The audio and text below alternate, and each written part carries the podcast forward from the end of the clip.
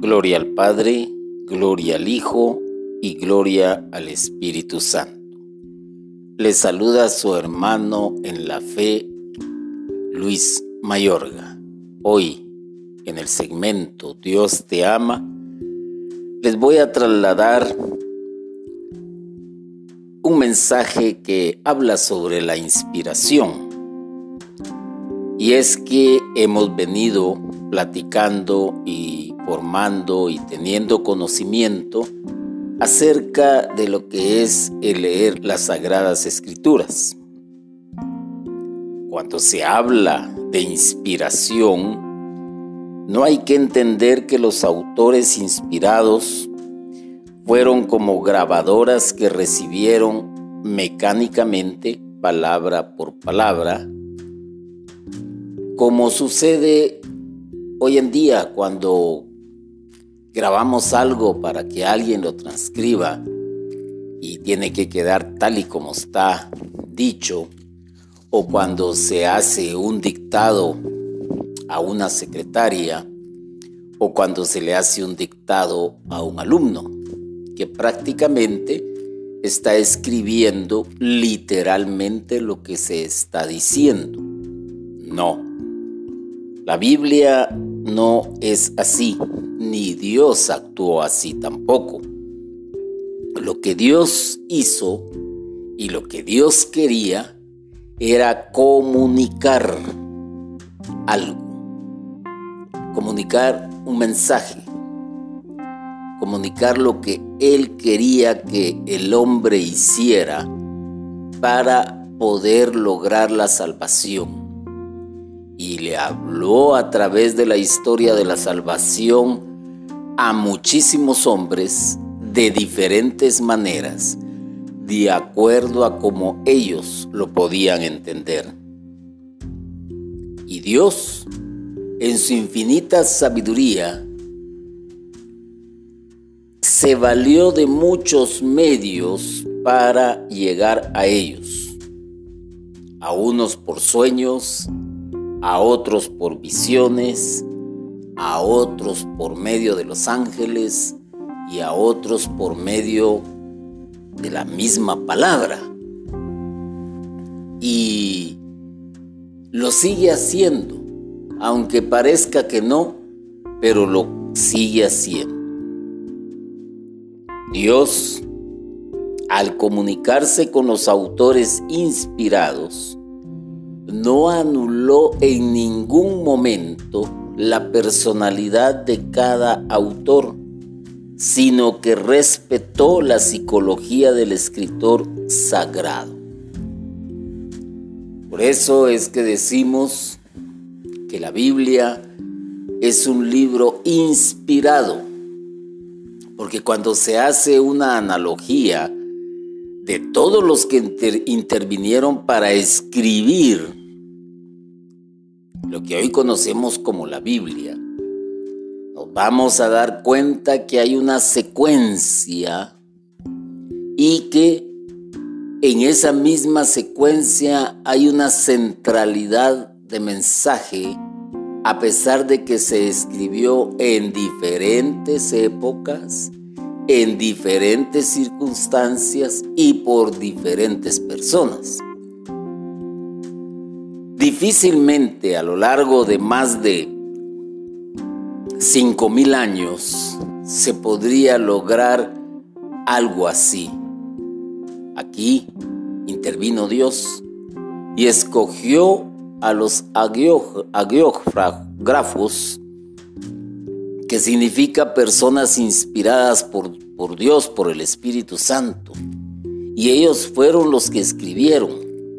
Y Dios se adaptó, por así decirlo, para entenderlo y que sea más comprensible al estilo de cada quien.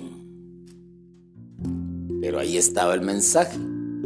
Por ejemplo, para que entendamos esto, podríamos eh, poner aquí a cinco personas y yo trasladarles un mensaje. Les voy a hablar, por ejemplo, de un acontecimiento que probablemente no sea mediático, no sea el de moda, no sea el actual, pero les voy a hablar, por ejemplo, de una situación que se da en una relación de pareja. Y empiezo a hablar durante unos 15 minutos y entonces les digo, bueno, ahí está el mensaje, entonces cada quien hágalo a su manera. Las cinco personas van a tomar papel, lápiz y van a empezar a escribir. Y cuando llega eso a mis manos, voy a ver que la centralidad del mensaje es la misma, aunque la forma de escribirlo fue totalmente diferente, porque cada persona tiene su propio estilo. Y así es como Dios lo permitió, así es como Dios se adaptó. Se nota perfectamente cuando un escritor es de ciudad, por así decirlo, y cuando es de campo. Pongámoslo de la siguiente manera. El escritor que vive en la ciudad, que conoce de edificios, que conoce de tráfico, que conoce de bullicio y, el, y que nunca ha estado en el campo, va a escribir de acuerdo a lo que él está experimentando.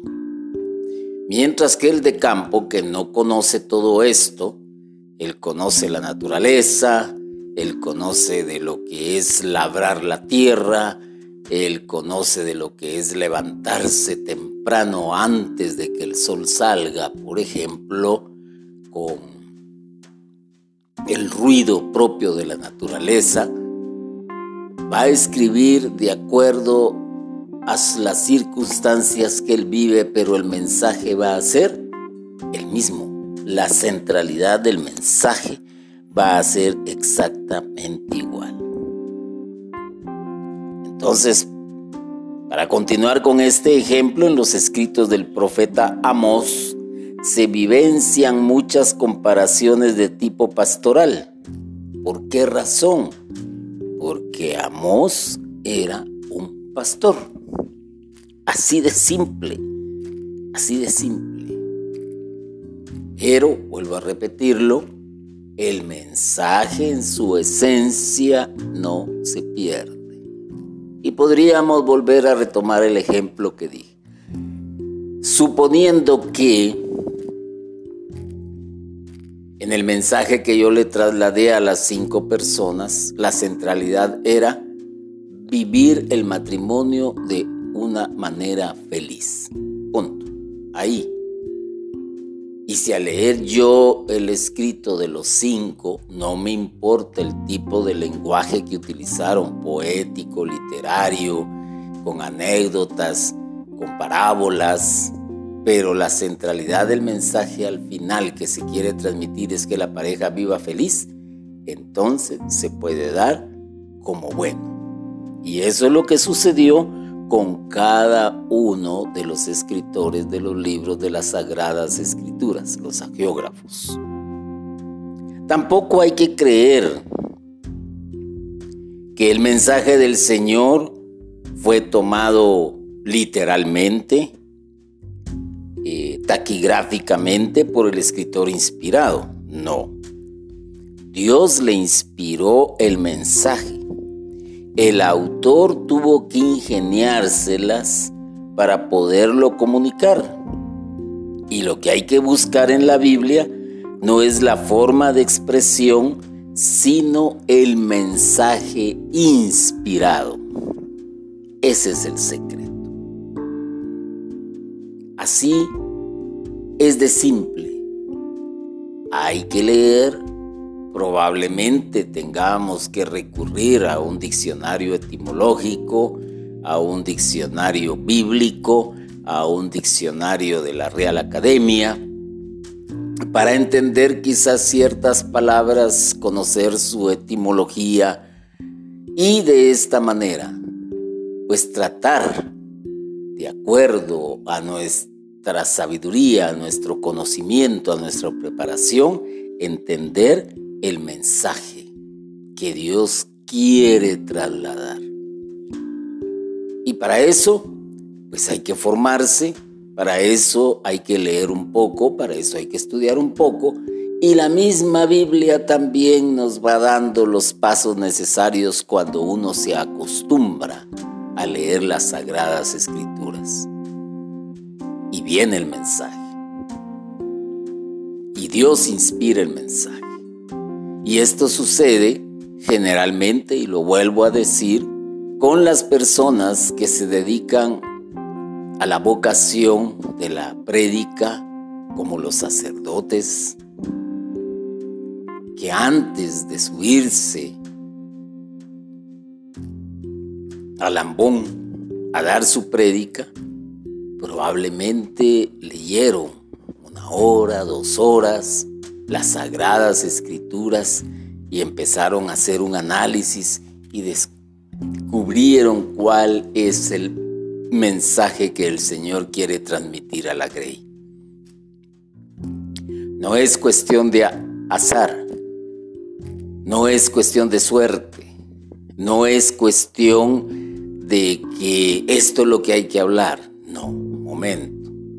Es cuestión de entender cuál es el mensaje que Dios quiere trasladar. Eso es para los que nos dedicamos a, dar catequesis, a dar formación, a predicar, etc. Nos vamos ahora al libro de Job y se nota algo muy peculiar. Los 37 primeros capítulos relatan la problemática acerca del sufrimiento del justo que se plantearon Job y sus amigos. Estamos hablando de los 37 primeros capítulos. Imagínate eso. Hablando del sufrimiento. Haciendo lo que nosotros llamamos hoy en día cuando platicamos con alguien o intercambiamos ideas, filosofando es la palabra que decimos. El porqué del sufrimiento. Ellos filosofaban acerca del sufrimiento. El verdadero mensaje inspirado comienza a revelarse desde el capítulo 38 en adelante. El mismo Dios les dice a los amigos de Job, no han hablado de mí lo correcto. Ah, hay que tener cuidado. Hay que tener muchísimo cuidado. Porque a veces al leer las sagradas escrituras no trasladamos el mensaje correcto. No mostramos el mensaje que Dios realmente quiere transmitir sino que nos dejamos llevar por nuestras filosofías y a veces por nuestros conocimientos, que están la mayoría de las veces alejados de lo que es la verdadera formación teológica y la verdadera formación catequética y doctrinal de la iglesia y por lo tanto no hemos hablado lo correcto. ¿Y por qué entonces no decir, comencemos a leer desde el capítulo 38 y dejemos en paz los otros 37? Momento. Todo lo que está en la Sagrada Escritura sirve para educar, para enseñar, para mostrar, para hablar de Dios, para hablar del Hijo, para argumentar si usted quiere, pero de acuerdo a un mensaje inspirado. Inspirado. Ya anteriormente hablé sobre lo que es la meditación acerca cómo acercarse a las sagradas escrituras y hoy pues estamos hablando de la inspiración. Pero no mi inspiración, sino la inspiración que se capta a través de la lectura de las sagradas escrituras para llegar a entender el mensaje que Dios quiere trasladar, ya sea para mi persona o ya sea para los que me puedan escuchar. Si una persona tomara cualquier pasaje del libro de Job en los primeros 37 capítulos fuera del contexto y lo quisiera presentar como mensaje inspirado, estaría cometiendo un error garrafal, atribuyéndole a Dios lo que no es de Dios. De aquí la sabiduría de saber acertar con el mensaje inspirado. Es cierto, pudiéramos decir, aquí hay una contradicción, porque si la Biblia es la palabra de Dios, entonces, ¿cómo es eso que le estoy atribuyendo a Dios lo que no es de Dios? Momento, no nos equivoquemos. La palabra de Dios es inspirada por Dios, porque Él permitió que se escribiera lo que ahí está escrito. Ahora bien, el mensaje es lo diferente. Y lo dije anteriormente cuando puse el ejemplo de las cinco personas que tenían que realizar un escrito. Había un mensaje central que la pareja debe vivir feliz, pero que alguien adorne o que se permita que ese adorno quede plasmado, en este caso que yo lo permitiera, no estoy desvirtuando el mensaje. El problema y el error sería en decir, esto también es palabra de Dios, porque está fuera del contexto. Y, si quiere, y se quiere y se pretende presentar como un mensaje inspirado, cuando no es así. Para algunos pasajes de la Biblia, también hay que tomar muy en cuenta lo que los técnicos llaman géneros literarios.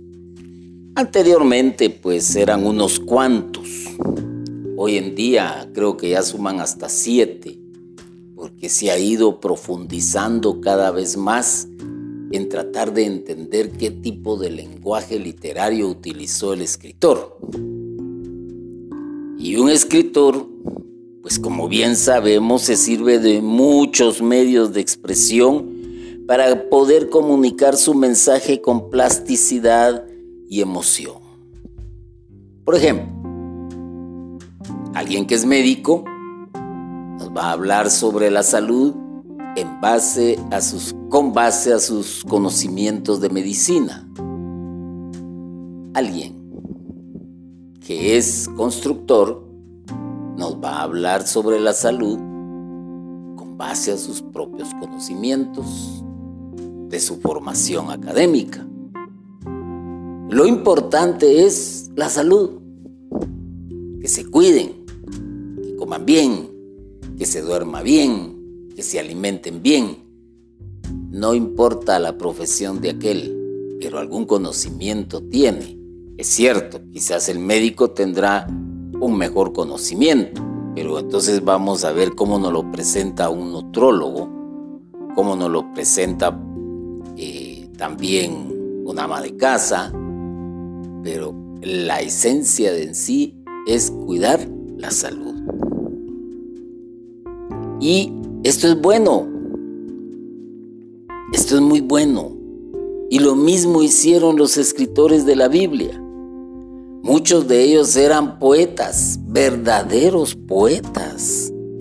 Se sirvieron de los géneros literarios más impresionantes para describir a Dios y presentarlo lo más cercanamente posible a nosotros, para que lo pudiésemos entender, porque si no, no lo podríamos entender.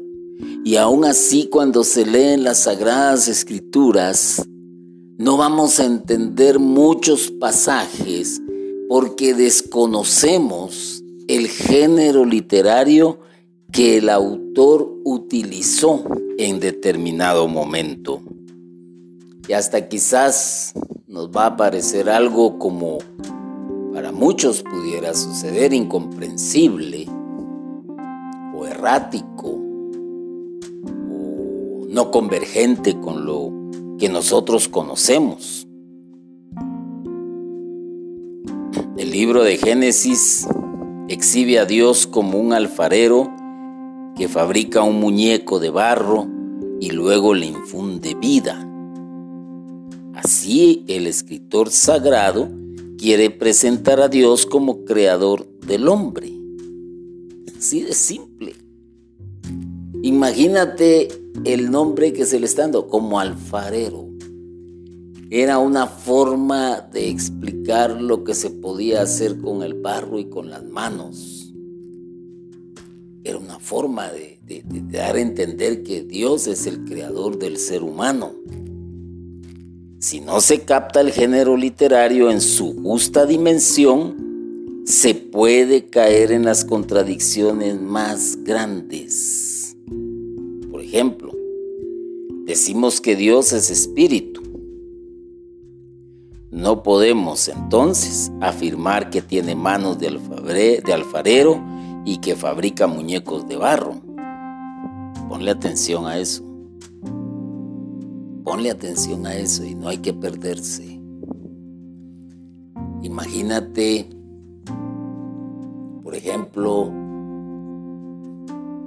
a Dios cuando formó la tierra no vayamos a pretender que hizo la tierra y que tomó un pedazo de algo y empezó a darle una forma esférica con sus manos y dijo, ah, por aquí puede ser bonito unas montañas y empezó a hacer las montañas como quien hace, por ejemplo, un castillo de arena en la playa con la arena que existe en la playa.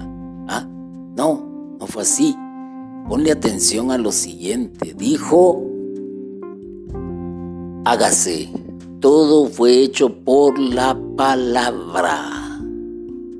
Por la palabra. Y entonces para intentar describir cómo Dios hace al hombre en la tierra, porque el hombre es terrestre, ya, es terrícola como le llamaríamos, quiere decir que es el hombre el que fue hecho precisamente de acuerdo a los elementos existentes en la Tierra. Punto. Si nos hubiera hecho en la Luna seríamos lunáticos, si nos hubiera hecho en Saturno seríamos saturnianos, por así decirlo, aunque eh, muchos se van a reír. Pero vivimos en el planeta Tierra por lo tanto somos terrícolas y Dios nos hizo acá. Acá nos formó. ¿Cómo lo hizo? No importa. Lo que importa es que nos hizo. Esa es la realidad. Entonces hay que tener mucho cuidado con ello para no equivocarnos, para no hablar cosas que realmente nos podemos equivocar y así de esta manera pues trasladar mensajes erróneos. La idea es presentarnos a un Dios que podamos entender. Esa es la idea. Saber diferenciar el género literario del mensaje inspirado es algo indispensable para saber leer correctamente la Sagrada Escritura. Por eso es que hay que formarse formarse en el estudio de las sagradas escrituras. Por eso hay que formarse para entender qué géneros literarios se utilizaron en un momento dado. No estamos, eh, por así decirlo, allá por el siglo I, por el siglo II, por el siglo XVII, no. Hoy tenemos muchas formas de formarnos, de prepararnos. Y recordémonos muy bien que los documentos de la iglesia, que el magisterio de la iglesia, tiene una infinidad de documentos que bien nos pueden ir orientando para aquellos pasajes que no entendemos muy bien. Entonces, hay que saber diferenciar los géneros. Y hay que saber diferenciar dentro de esta manera de escribir cuál es el mensaje inspirado por Dios. No lo olvides. En el Antiguo Testamento sobre todo, abundan lo que los técnicos llaman antropoformismos por medio de los cuales los escritores describen a Dios con características humanas para que sea mejor comprendido y se le sienta más cercano. Esa es la intención. Eso es lo que hay que conocer y saber. Recordémonos algo importante. Aquí se trata de que conozcamos a Dios de la manera más comprensible para nosotros y no hacernos dioses como lo han hecho muchos a la manera de la figura humana, a la manera de la figura animal, a la manera de la figura del cosmos, ¿no? Como Dios es espíritu y el espíritu no lo podemos ver, no lo podemos tocar, entonces se nos tiene que trasladar la imagen de Dios de una manera que comprendamos hasta que el mismo Jesús cuando le preguntaron, ¿y cuándo nos vas a mostrar al Padre? Él dijo simple y sencillamente, ni viéndome aún le conocéis. Saquen el mensaje inspirado de ahí y les va a llevar su buen tiempo. ¿Qué es lo que Jesús quiso decir? Así que también hay que tener mucho cuidado y no hay que entresacar lo que es el mensaje sin quedarse enredado, por así decirlo, perdido, equivocado en el antropoformismo, en creer que Dios echa humo por las narices o que sus ojos son de fuego. Hermanos y hermanas, Pongámosle atención cuando leamos las sagradas escrituras y no nos dejemos llevar por lo que alguien dice como que ese es el mensaje. Toma tu sagrada escritura, léela, consulta los diccionarios que te he recomendado y consulta el magisterio de la iglesia y compara un texto con otro texto bíblico para que te dé la luz necesaria. Lo importante aquí, vuelvo a repetir, es la inspiración que tuvo cada escritor para trasladar el mensaje que Dios quería que su pueblo escuchara. Y lo importante aquí, si eres catequista, si eres predicador, si eres sacerdote, si eres un formador de discípulos y tienes que trasladar un mensaje, lo importante es que cuando leas las sagradas escrituras, pide el auxilio del Espíritu Santo para que te inspire realmente el mensaje que tienes que trasladar. Bendito y alabado sea Jesucristo por siempre. Amén.